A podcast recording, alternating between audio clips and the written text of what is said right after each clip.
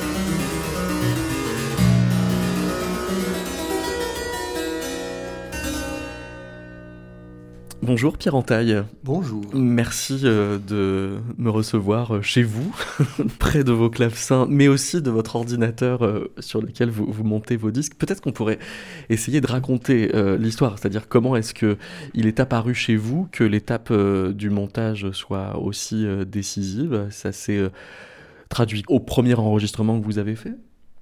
Non, non, non. Au premier enregistrement, j'ai travaillé de manière beaucoup plus traditionnelle. Ça voulait dire en laissant faire euh, les professionnels avec, des techniciens, voilà, hmm.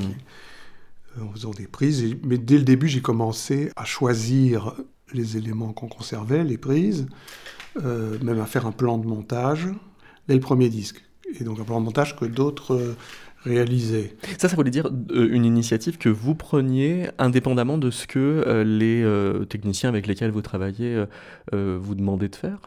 Absolument, parce que ce n'était pas la norme la plupart des, musiciens enregistrent et puis finalement reçoivent le disque à la maison, enfin, donnent leur accord en tout cas pour une version finale, mais interviennent très, très peu ou interviennent plus ou moins. Mais et ça m'a toujours paru étrange qu'il y ait quelqu'un qui soit ce qu'on appelle un directeur artistique, qui sache mieux que vous ce qui convient en définitive. C'est-à-dire qu'à l'issue d'un travail euh, qui vous a pris euh, ou des mois ou des années, voire toute votre vie, le choix ultime euh, soit fait par une autre personne. Pour vous, il n'y avait pas de raison de déléguer le résultat sonore Certainement pas. C'est ça. Et alors, quelle forme vous avez donnée à ce premier plan de montage? Oh, euh, tout à fait euh, habituel, c'est-à-dire une succession de prises avec des, propositions de, correction, en choisissant sur, sur bande, c'est-à-dire sur le matériel qu'on avait aussi à l'époque. Le, matériel a, beaucoup évolué, c'était beaucoup plus compliqué avant. Euh, moi, j'ai pas connu le vinyle, enfin, j'ai pas enregistré, j'ai enregistré directement pour le numérique. Et euh, mais le support du montage était la Je me souviens que le support du montage, ça pouvait être des petites cassettes qu'on appelait cassettes DAT, qui correspondaient à un certain matériel qui n'existe plus aujourd'hui. Et il fallait, et si on avait enregistré un peu dans le désordre, un peu espacé, sur diverses cassettes, la, même pièce, et qu'on voulait comparer, c'était très très long. Mais alors ça voulait dire que vous, ce que vous écriviez euh, pour euh, le technicien, c'était prendre cassette euh, numéro 1 à oui. 3 minutes 32 jusqu'à 4 minutes 48, puis prendre cassette B. C'est probable. Ça ressemblait un peu à ça. C'est probable, oui, oui, ou prise numéro 1, avec une correction avec la prise numéro 2, puis retour à la prise numéro 1. Donc j'écrivais sur la partition. Sur la partition Sur la partition, je donnais la, partition avec des petites séparations, comme on m'a indiqué de le faire. Avec un code couleur euh, non, non, non, non, non. Un seul stylo, donc. Voilà, voilà. Ouais. Euh, il pouvait y avoir, je me souviens, des cas un peu amusants. Euh, si par exemple on avait repris plein de fois à la suite et en, échouant plusieurs fois successives avec une variété de jurons entre les, essais, euh, des plans où il y avait écrit prise 124, euh, euh, après merde. ah, ça donnait des repères de montage. des repères de montage parce que justement c'était compliqué de retomber si le technicien de son côté ne mettait pas assez de séparation sur la bande, c'est-à-dire d'interruption. Même il fallait toujours interrompre, c'est un peu comme au cinéma. Mais c'est vous qui décidiez le nombre de prises Oui, oui, ça toujours. Ça, j'ai toujours fait ce que je voulais. Et c'est toujours de quel ordre C'est combien de prises pour oh, euh, Il n'y a pas de vraiment, il n'y a aucune norme. Euh, il n'y a qu'un idéal. en vue, cet idéal, c'est une prise. ah oui, mais ça, l'idéal déforme la norme. Qui n'est jamais réalisé, malheureusement. Mais ça, bon, c'est justement une autre question esthétique euh, et alors très personnelle. C'est que pour moi, la bonne prise, c'est la première. C'est la première pour toutes sortes de raisons, mais surtout à cause de son naturel. C'est-à-dire que même si la première prise euh, est, on peut dire, ratée, en tout cas qu'elle pourrait être beaucoup mieux, elle est toujours meilleure que la dernière.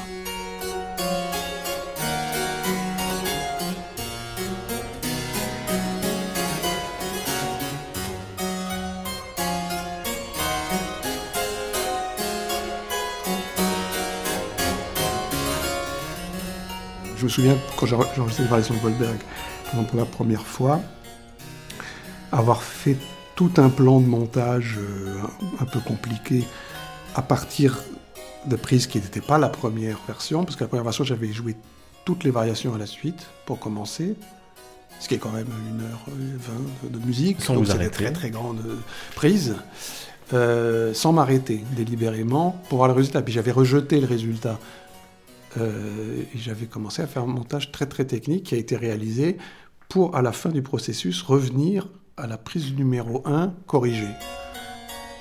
C'est-à-dire qu'il vaut mieux se concentrer très fort pour la première prise, parce que elle va.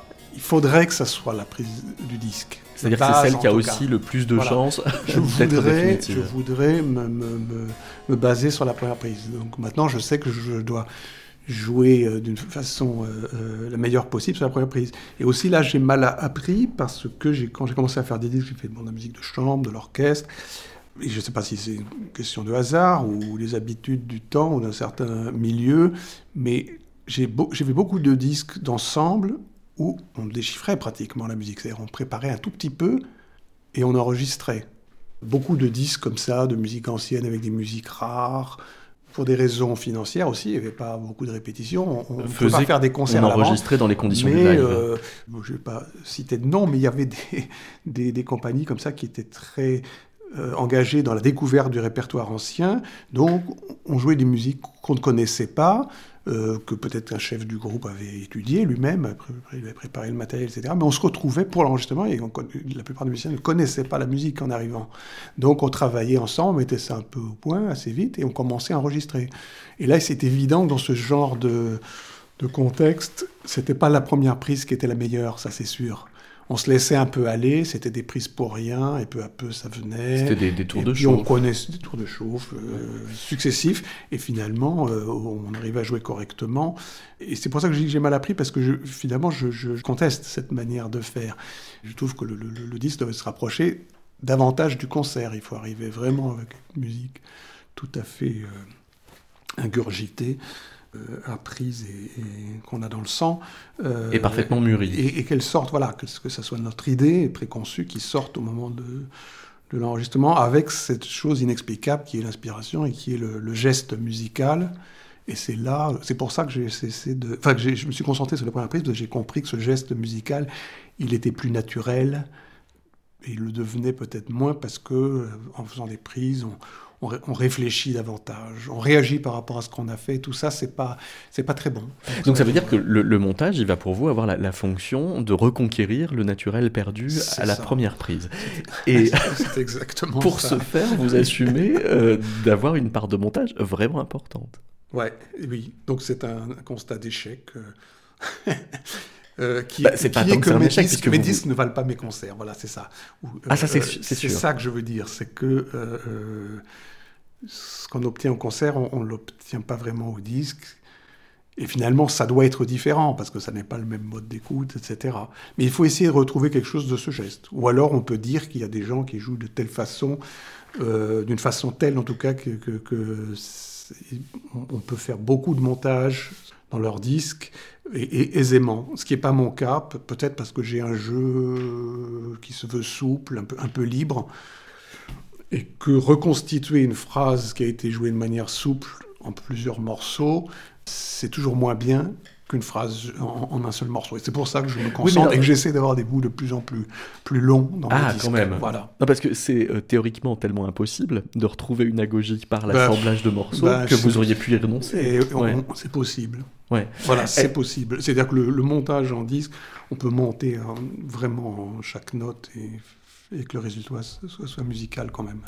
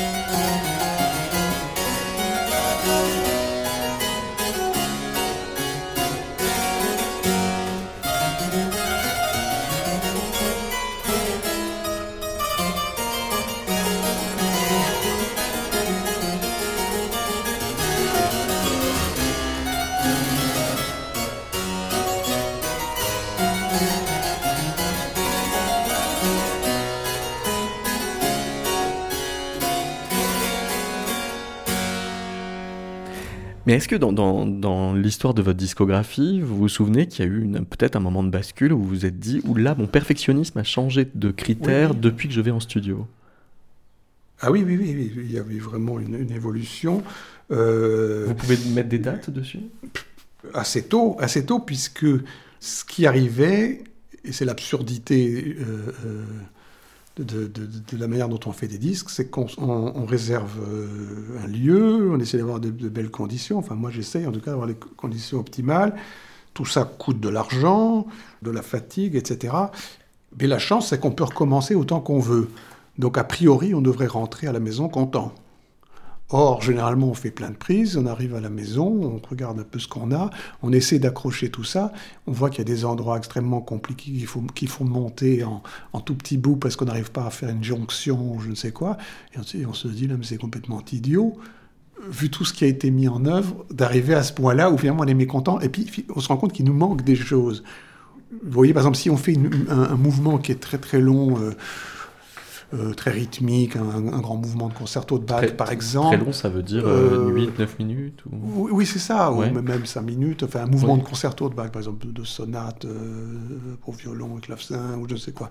ce sont des musiques, bon, on va pas faire une prise générale, puis encore une prise générale, puis encore une prise générale. Il y a un moment où on s'arrête, on commence à dire, les techniciens disent, écoutez, il nous manque toujours cette note, parce qu'il y a un passage particulièrement difficile, etc. Donc on reprend le passage. Euh, parce qu'une note manque. Parce que on a, le, le, violoniste a toujours joué dans cette mesure, cette note qui est très très difficile à avoir toujours fausse. Donc là, on va s'arrêter, on va se concentrer, on va se concentrer sur les difficultés. En fait, on, joue plus les mesures difficiles que les mesures faciles généralement. voilà.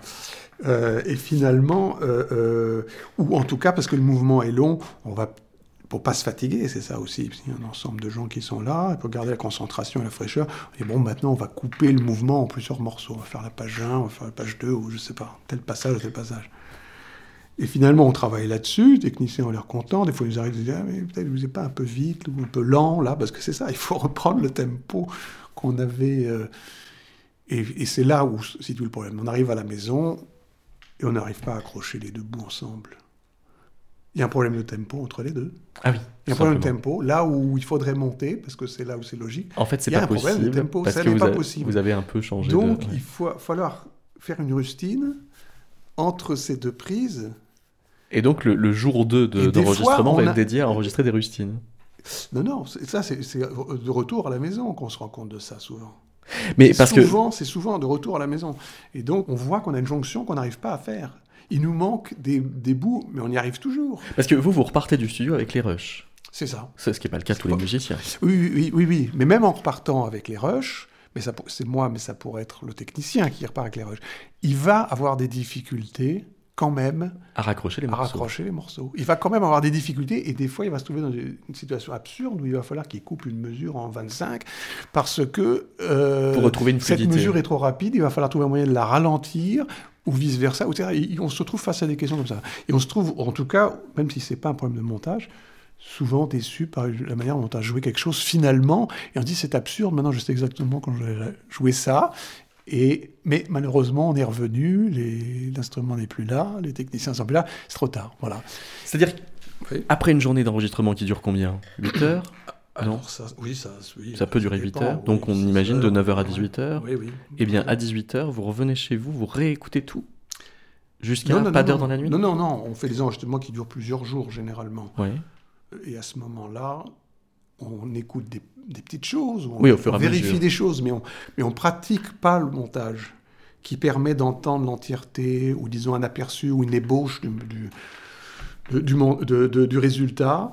On arrive à la maison et c'est là qu'on constate qu'on a des ennuis et qu'on va perdre un temps fou en montage parce que ici et là, on n'a pas résolu tel problème.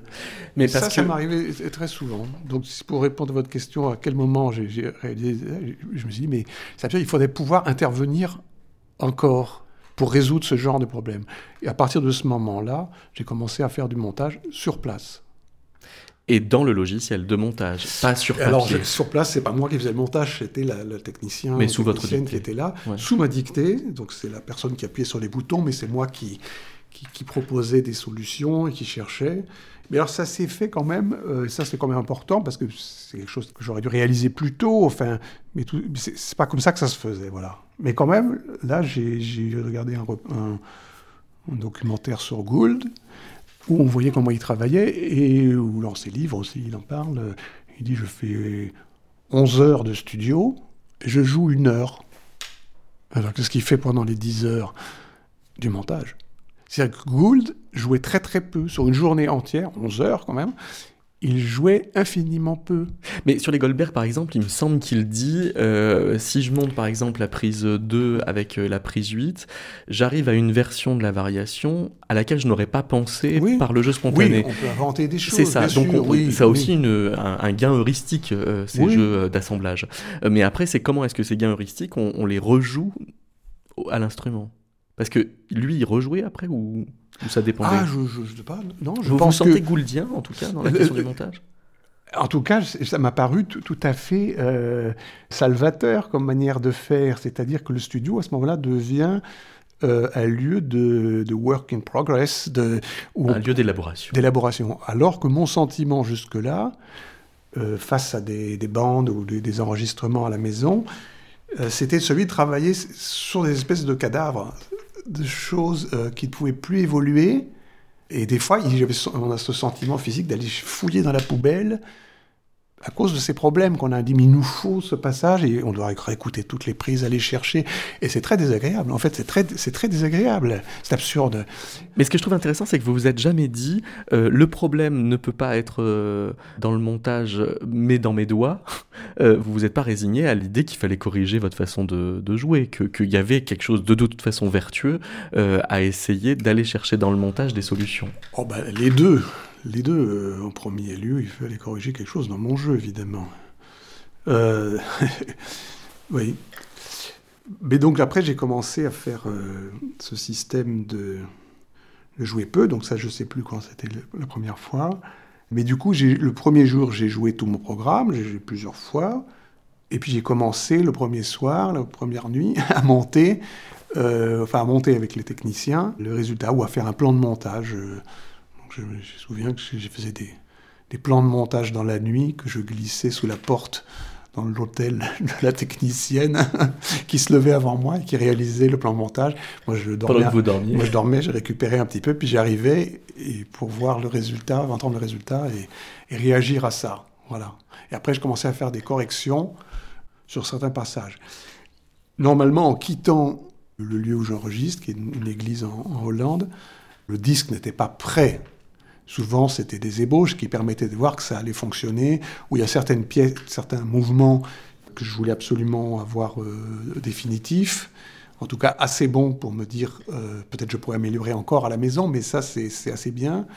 Mais j'ai aussi fait des disques où pour des raisons de, planning, parce que la maison de disques attendait euh, impatiemment le résultat et pour sortir le disque, je suis rentré à la maison avec le truc fini le montage fini. Et normalement, dans une semaine où on fait un enregistrement, avec 80-90% de temps de montage.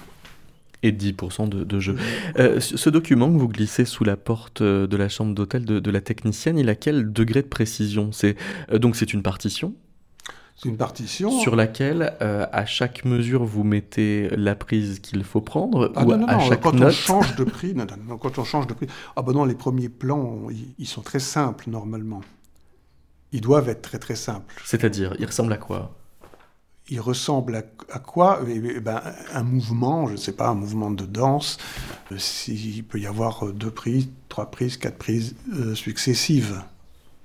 Et Donc ça peut être toute une partie. Oui. je ne sais pas, vous, vous, jouez une première partie d'une allemande, vous faites la reprise, et puis ça achoppe. Alors finalement là, le mieux c'est de s'arrêter de reprendre aussitôt quelques mesures avant Mhm. Et de continuer et de faire la même chose jusqu'au euh, bout de la pièce.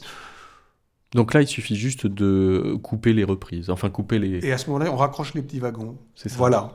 Donc sur une note précise, on va raccrocher les deux prises. Et donc justement, le travail de montage la permet d'entendre.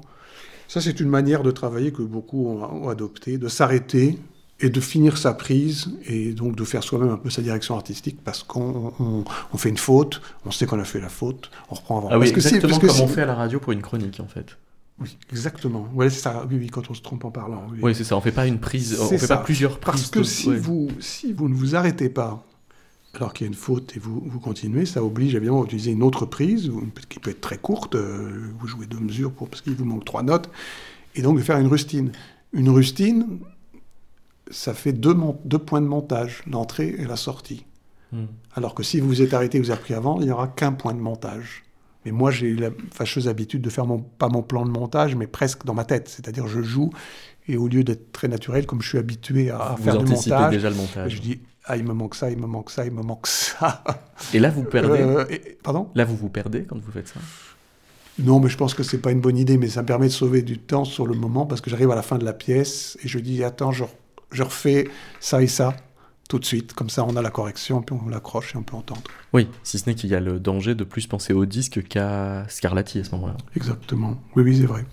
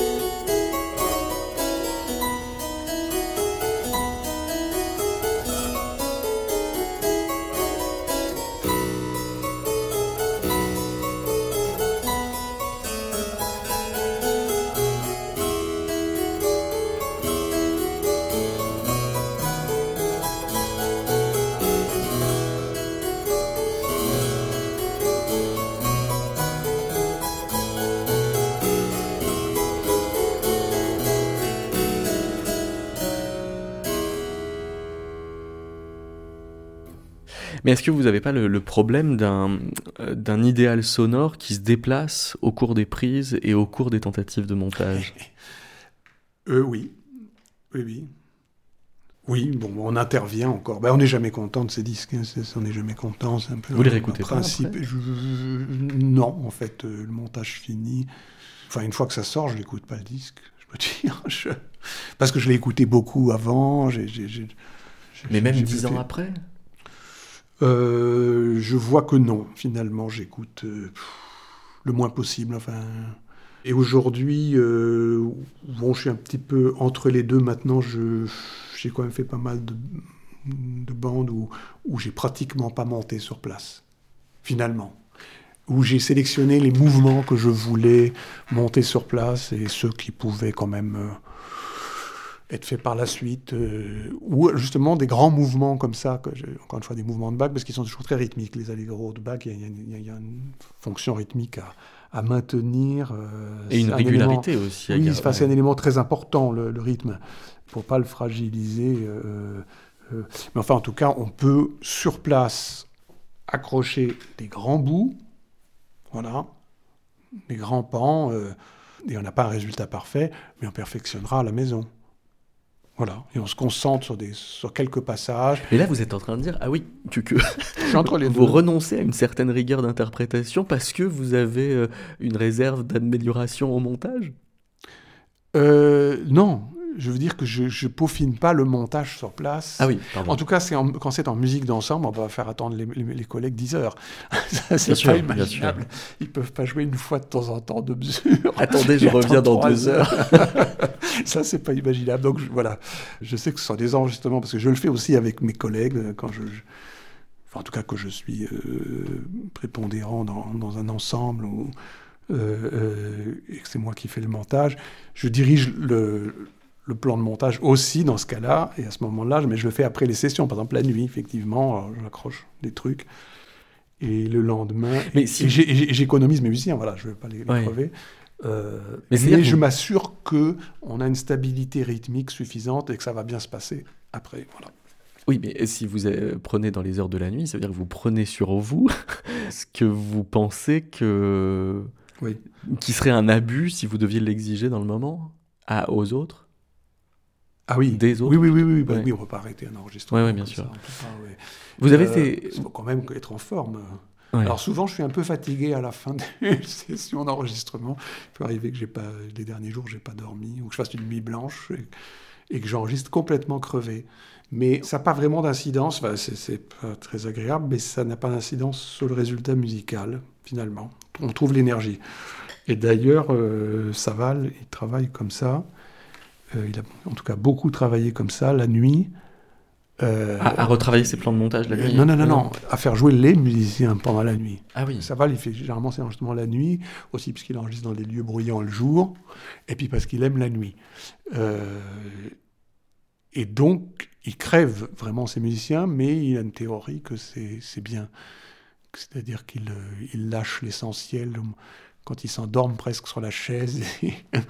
il ils donnent le meilleur d'eux-mêmes, en tout cas le plus le plus ah oui c'est comme les, les metteurs en scène qui usent leurs acteurs jusqu'à ce qu'il n'y ait plus d'intention. Plus d'intention oui c'est ça pratiquement.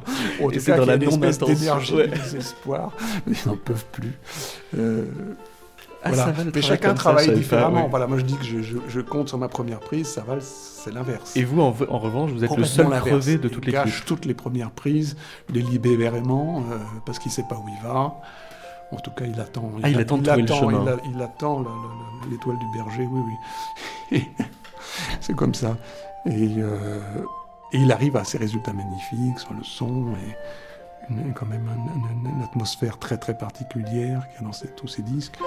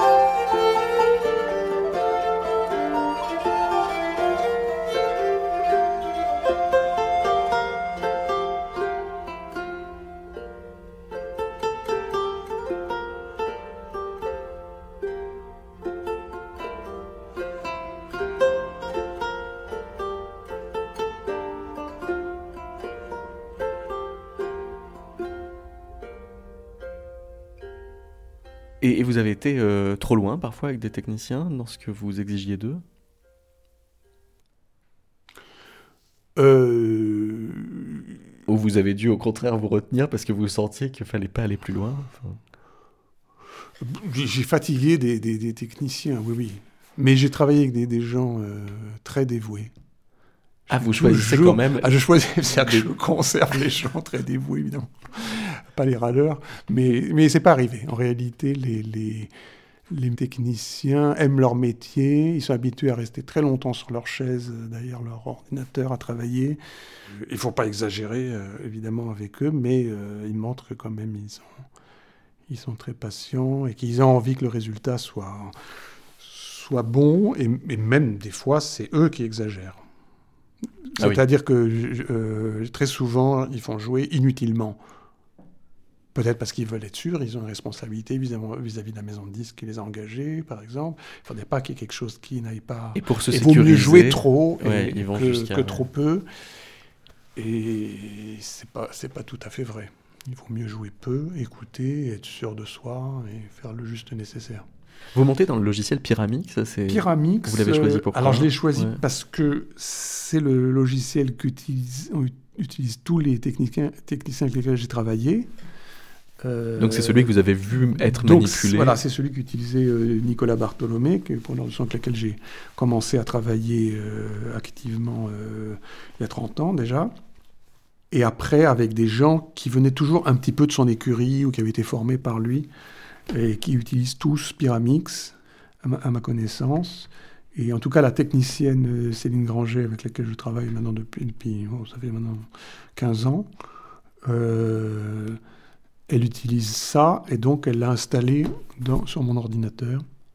Techniquement, mon ordinateur, je ne connais rien aux ordinateurs. Hein. Euh, c'est un Mac, mais qui a été transformé, enfin qui a la fonction Windows c'est-à-dire PC, PC. Oui. Voilà. Ah, alors c'est un, un, PC déguisé en Mac. Euh, c'est les deux. D'accord. Je peux choisir les deux, mais je ah. peux travailler sur Mac, sur mon, sur mon euh, non sur PC, euh, sur mon Mac. D'accord. Donc là, vous êtes dans un environnement Windows pour, pour faire du montage son. Voilà, c'est ça. Alors pourquoi? Parce que je pense que le Pyramix fonctionne mieux. C'est ça qu'elle m'avait expliqué. Voilà, là-dessus. Donc c'était mieux de faire comme ça. Et donc, euh, et alors il y a une chose qui est formidable, comme je suis si mauvais en, technique, à part le montage, les quelques fonctions que j'ai besoin de faire, euh, mais c'est un peu comme conduire une voiture, il y a une dizaine de boutons à connaître, mais le reste, euh, Donc, c'est ah pas la peine. Vous, avez développé une compétence volontairement limitée Non, pas volontairement limitée. Je suis parvenu ah, d'accord. à avoir une compétence d'une dizaine de fonctions. Euh, et au-delà, je, je n'y arrive pas. Donc c'est involontairement limité. Involontairement, totalement involontairement. Mais vraiment limité. Très limité. Voilà. Ah, c'est quoi les dix fonctions alors? Que vous maîtrisez dans Pyramide ah ben Alors donc, on a, on a ce qu'on appelle une source une destination. Euh, euh, visuellement, ce sont deux lignes sur l'écran, deux étages. Et donc, la source, ce sont les prises. Elles sont là à la suite. On les a numérotées, donc on les retrouve facilement. Euh, moi, je mets des petits drapeaux avec des petites couleurs. Euh, ça, c'est, Pour séparer au maximum les, les, les éléments. Qu'est-ce que veulent dire vos couleurs?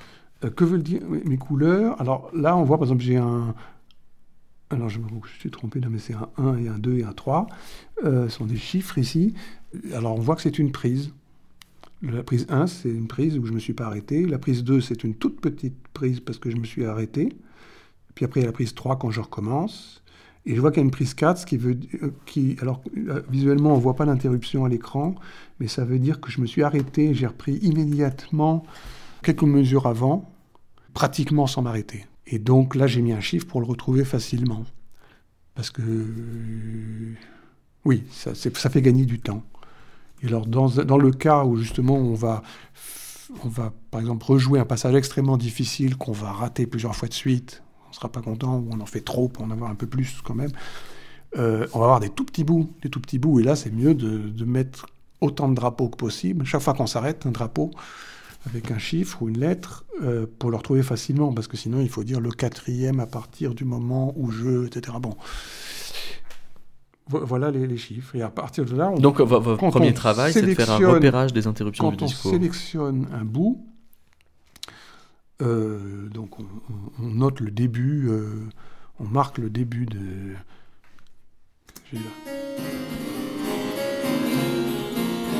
par exemple, si je m'arrête là, c'est un exemple, hein, je le fais très court maintenant, le début d'une phrase, euh, et on, et on, on le on l'installe sur ce qu'on appelle la destination, c'est-à-dire la ligne... La ligne du dessous. Du, dessous. Voilà. Donc j'appuie sur un, bouton, j'ai un raccourci, clac. Voilà. Ce tout petit bout est arrivé en bas. Voilà, ça s'arrête tout seul, parce que c'est au bout de... J'ai coupé ce bout. Alors on va regarder la prise qui suit, ou vraisemblablement c'est le début, et je vais prendre... Ce qui suit. Euh, je vais prendre ce qui suit. Ça c'est la prise suivante. C'est là.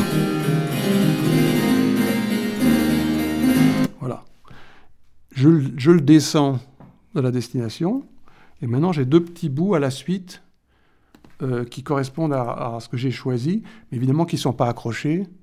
Enfin, ils sont accrochés mais mal. Ils sont accrochés mais mal. Voilà, on peut écouter les résultats.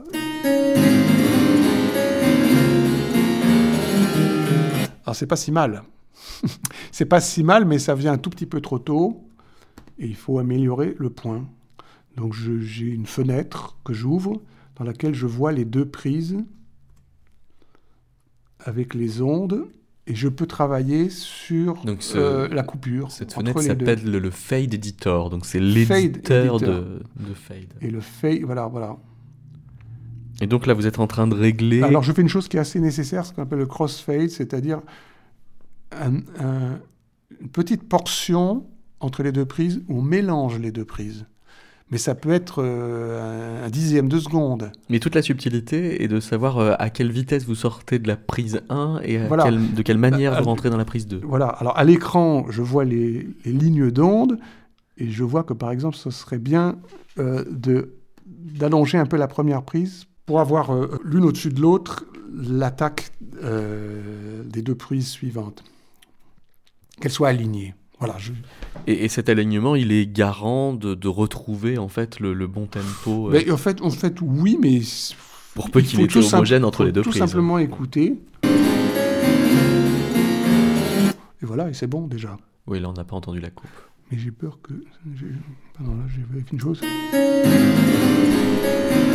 Ça marche parce que ma stéréo est. J'ai des enceintes de, de, prise unique, là, ou de Monoprix. De Logitech, on peut le dire. Voilà, des, Logitech, voilà. J'ai acheté ça 13 euh, euros, je sais pas. Et c'est là-dessus que j'écoute la musique. Eh, est-ce que c'est volontaire, d'ailleurs, d'avoir de mauvaises enceintes pour écouter? Parce qu'à la radio, des, fois, on fait comme ça. On fait exprès à la fin, une fois qu'on a fini le mixage, d'écouter sur un petit transistor. Alors ça, c'est une euh, chose que je n'ai pas raconté, mais assez tôt, euh, dans mes enregistrements, quand je rentrais à la maison aussi, j'avais une autre déception. C'était d'écouter sur mes enceintes assez mauvaises.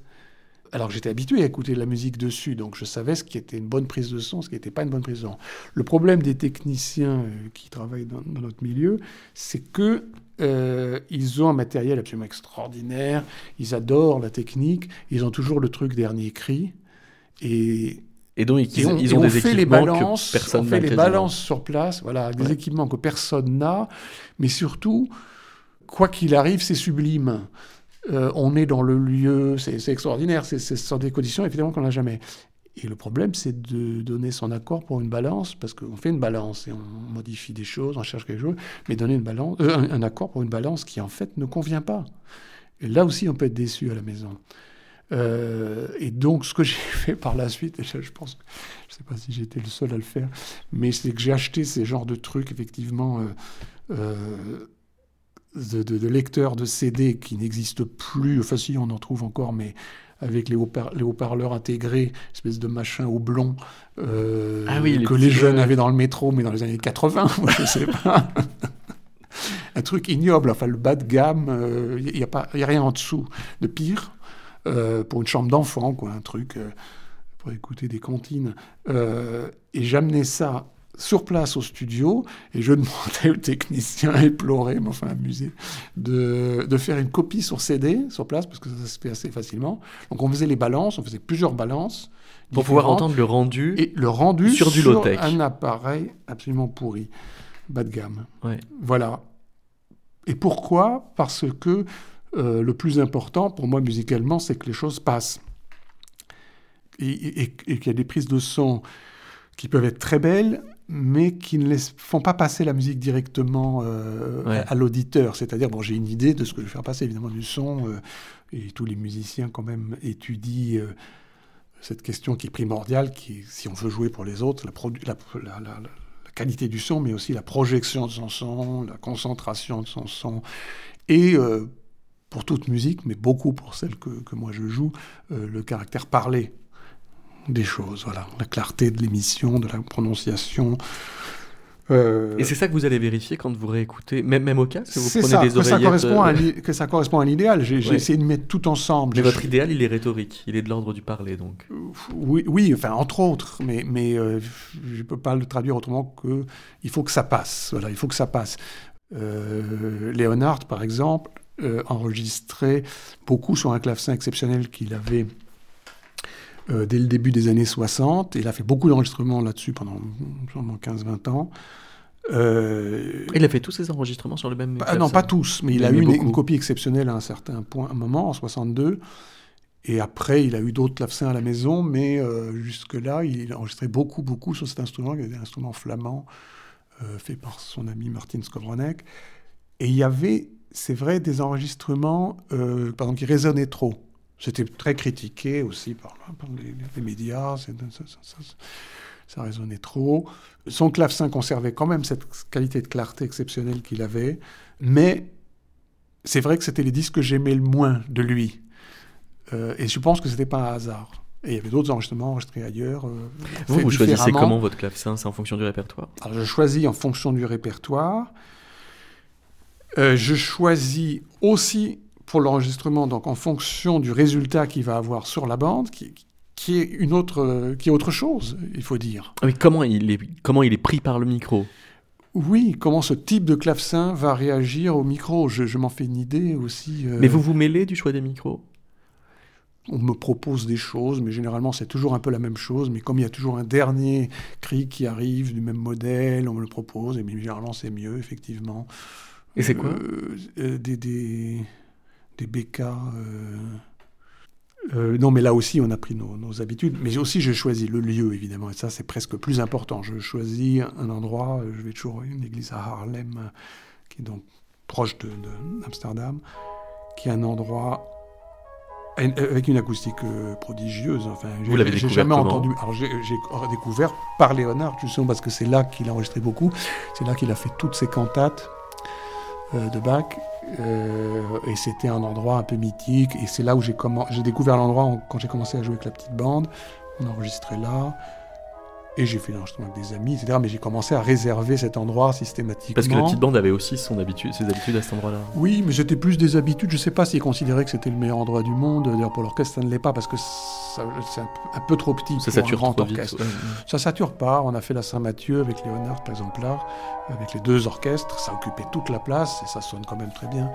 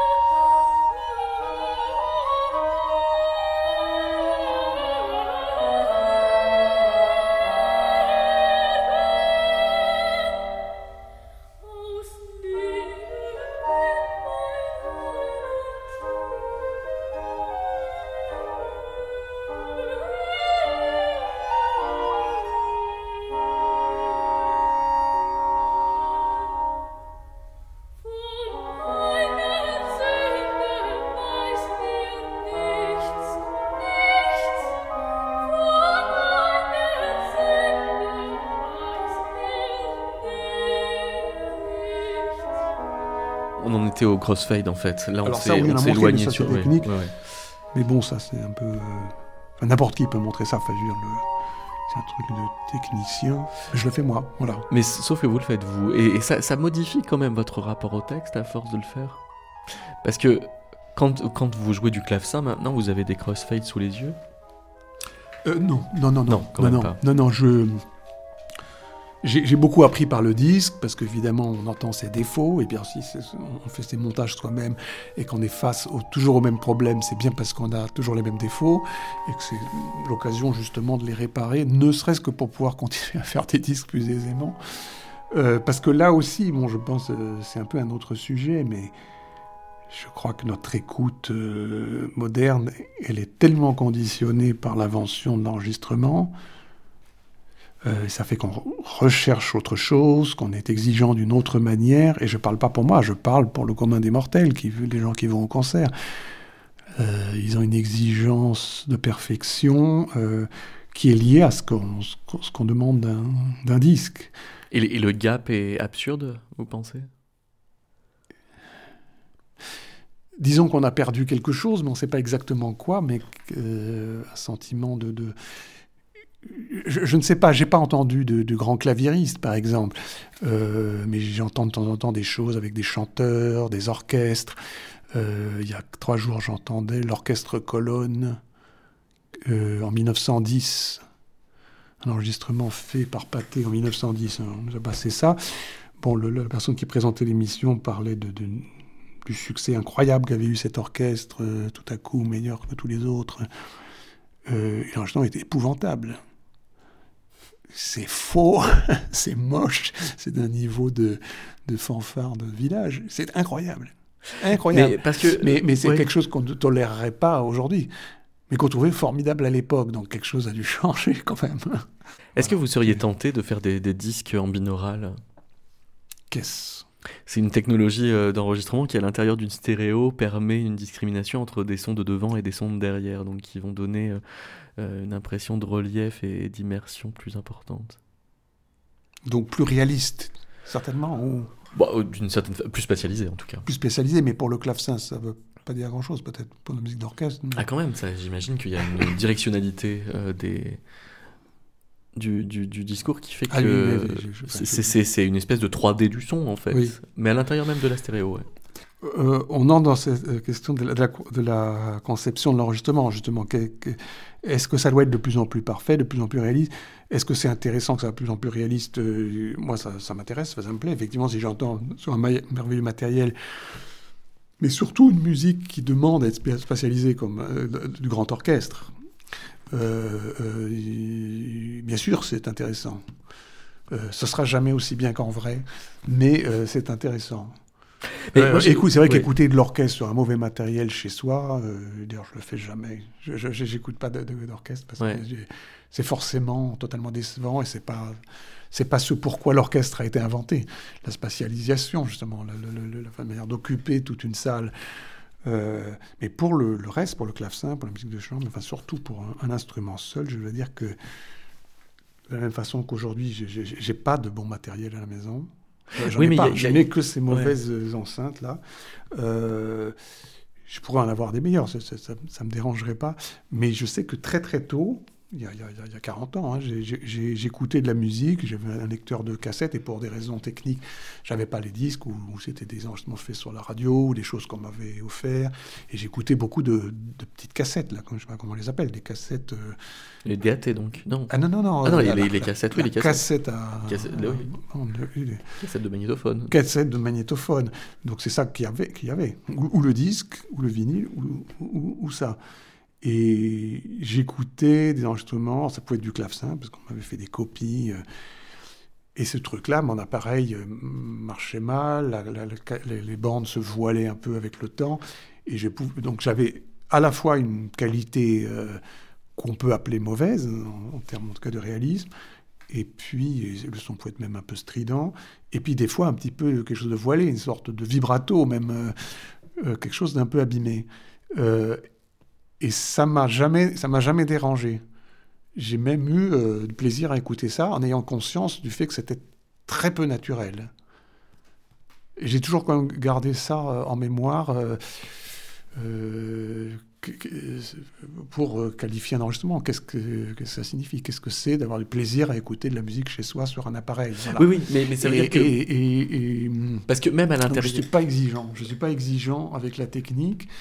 Non, mais vous pourriez avoir des, curiosités. Vous savez, dans, les, euh, les, premiers documentaires euh, radiophoniques de, Gould, euh, il avait fait des, choix technologiques très étonnants. Par exemple, dès lors qu'il avait de la stéréo disponible, c'est tout simplement d'avoir un gauche-droite, mmh. il mettait pas la même chose dedans. Il mettait les voix d'un côté, le décor de l'autre. Ça doit être un des seuls à avoir fait ça. Donc mmh, c'est mmh. technologiquement pauvre, mais n'empêche que c'est un, choix très fort.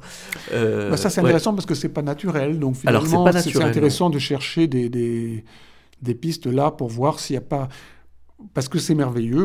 On arrive à aujourd'hui à faire des enregistrements très naturels avec un très beau son totalement naturel. Et en tout cas, l'esthétique de Nicolas Bartholomé, c'est celle-là. Il a toujours essayé d'éviter, il a toujours voulu essayer de faire tout avec deux, avec deux micros. Juste les deux micros qui épousent les deux oreilles. Et, même avec beaucoup d'instruments. Donc en déplaçant plutôt les musiciens. Que les plutôt qu'en en ajoutant des micros. Ah ça ne veut pas dire qu'il se l'est interdit, évidemment, mais, mais il a toujours cherché d'abord à faire les enregistrements. Enfin, en tout cas, je, sais qu'avec Saval, on a fait les, les bourgeois. C'est assez compliqué parce qu'il y a des solistes différents, etc. On a fait tout avec un, pied de micro. Donc on était autour des micros, on se déplaçait. Mais il n'y avait que deux micros. deux micros comme deux oreilles. Voilà, c'est ça, deux oreilles. C'est ça. Euh, donc c'est formidable ce qu'on fait, mais bon, à partir du moment où on enregistre, à partir du moment où c'est quand même un phénomène qui n'est pas naturel, euh, qui va passer par des machines, etc., on peut aussi faire quelque chose de totalement antinaturel, voire améliorer les choses, et c'est ce qu'on fait en coupant les bandes. Et on peut aussi faire ressortir tel aspect d'un instrument. De toute manière, si on enregistre 2 cm à droite, 2 cm à gauche, c'est pas la même chose qu'on entend que le micro. Déjà, c'est un choix. Donc c'est déjà un choix, et ça correspond pas vraiment à ce que l'oreille entend. Parce qu'on voit les, techniciens se mettent toujours devant l'instrument, ils écoutent, ils se mettent un peu à droite, à gauche, ils entendent quelque chose. Alors, eux, ils, ils traduisent ça dans leur, dans leur langage euh, technique, ils savent le, résultat que va donner ah le fait de bouger le, micro. Convertir en décision d'orientation des Exactement. Alors que ça ne correspond pas à la réalité. Je sais que j'ai essayé d'obtenir des choses. Des fois, on m'a dit c'est pas possible. C'est pas possible. Je sais par exemple qu'on a un peu plus de basse si on se met du. Au concert, si on se met du côté où on voit les claviers sur un clavecin, on va voir les basses qui explosent dans le couvercle de l'instrument. Ah Et on va manquer un peu d'aigu. Et, l'inverse est, vrai aussi. Et donc, je voulais avoir un peu plus de basse et j'ai demandé si on pouvait aller un peu à gauche. Mais c'était jamais possible à faire avec des micros. Quand on fait un disque, on, peut, on a un problème. Là, alors on fait ça, et on peut prendre une autre prise et rester sur l'autre prise. Si on fait la vidéo, c'est sûr que là, on va devoir changer d'image. Mais si on a une bête petite faute ou un bruit au milieu d'une grande prise qui est bonne, on corrige la toute petite prise et on s'efforce que cette correction, parce qu'elle est très courte, ne modifie pas le timecode à la sortie de la correction. Pour garder l'image telle Donc on va avoir deux fait, alors là c'est une note je pense, deux notes, deux doubles croches, à cause d'un bruit, parce qu'il y avait comme ça, donc j'ai été chercher celle qui était acceptable. Et hier on a travaillé, parce que ça je ne le maîtrise pas, et je suis pas sûr que je réussisse si je le fais. Euh, ici, le timecode, voilà, il y, a une prise verte qui est là, là, là. Le timecode ne sera pas mélangé, donc il peut garder la même image, et même s'il montre mes mains, il y aura du. Comment on dit Du. Euh, comme font les chanteurs. euh, Playback. playback. Il y aura du playback pendant deux doubles croches. Parce que je suis tout à fait contre le playback euh, pour la musique.